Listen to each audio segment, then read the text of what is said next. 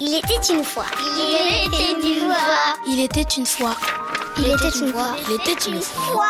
Et comme chaque semaine, on retrouve le Conseil littérature jeunesse avec Victor Dolande. Bonjour Victor. Bonjour Nicolas. Aujourd'hui, innovation, Eh oui. puisque vous nous présentez non pas un album ou un roman, mais juste un auteur. Oui. Mais lequel Il s'appelle Jean-Claude Morleva.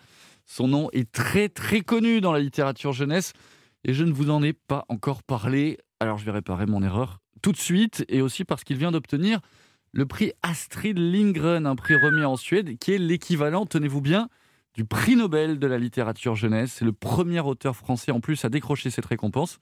J'ai pu euh, parler avec lui, je peux vous dire qu'il ne s'y attendait absolument Vous pas. étiez tremblant comme un fan là, que vous êtes. Exactement. Il est né en, en 1952, si j'essaie de vous le présenter un petit peu.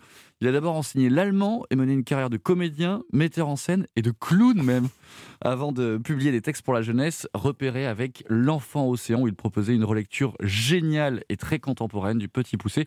Depuis, il n'arrête plus la littérature jeunesse. Et alors, il écrit sur quoi? C'est quel style? Alors, il n'a peur de rien, vraiment, Mourleva. Il écrit sur tout. Il a essayé tous les genres, le fantastique avec La rivière à l'envers, la dystopie dans le combat d'hiver où on suit quatre jeunes orphelins, élèves dans un internat aux règles particulièrement dures. Et dans le tout dernier, Jefferson, un polar animalier génialissime.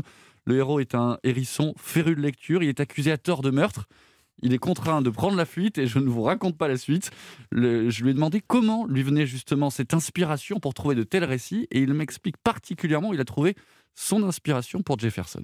J'ai cinq frères et sœurs. Je, je parle souvent d'eux parce que ça compte dans ce que je suis devenu, parce que on avait une fratrie, sororie, trépidante, euh, vivante, euh, à table. Comme je dis toujours, c'était à celui qui ou celle qui, qui serait le plus drôle ou le plus inventif. Et euh, on se racontait des histoires, enfant. On, lisait assez peu, hein, mais on se racontait des histoires.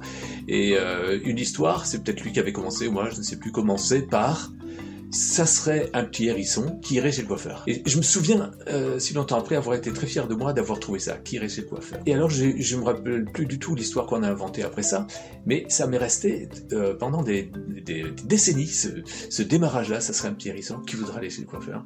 Et donc, euh, combien, 40, euh, presque 50 ans plus tard, euh, je me suis dit, tiens, euh, je vais le reprendre, ce petit hérisson qui est allé chez le coiffeur. Et bon courage pour le brushing. On rappelle le nom de cet écrivain, Jean-Claude Mourleva, distingué donc par le prix Astrid Lindgren. Et si vous devez retenir deux livres, vous diriez, Victor? Alors, Le combat d'hiver et Jefferson, dont on vient de parler, deux romans publiés chez Gallimard Jeunesse. Foncez, allez-y, lisez Jean-Claude Mourleva, vous ne serez pas déçus. En plus, c'est un auteur qui est particulièrement suivi dans les écoles, conseillé dans les écoles, et c'est une très bonne chose. Merci, Victor.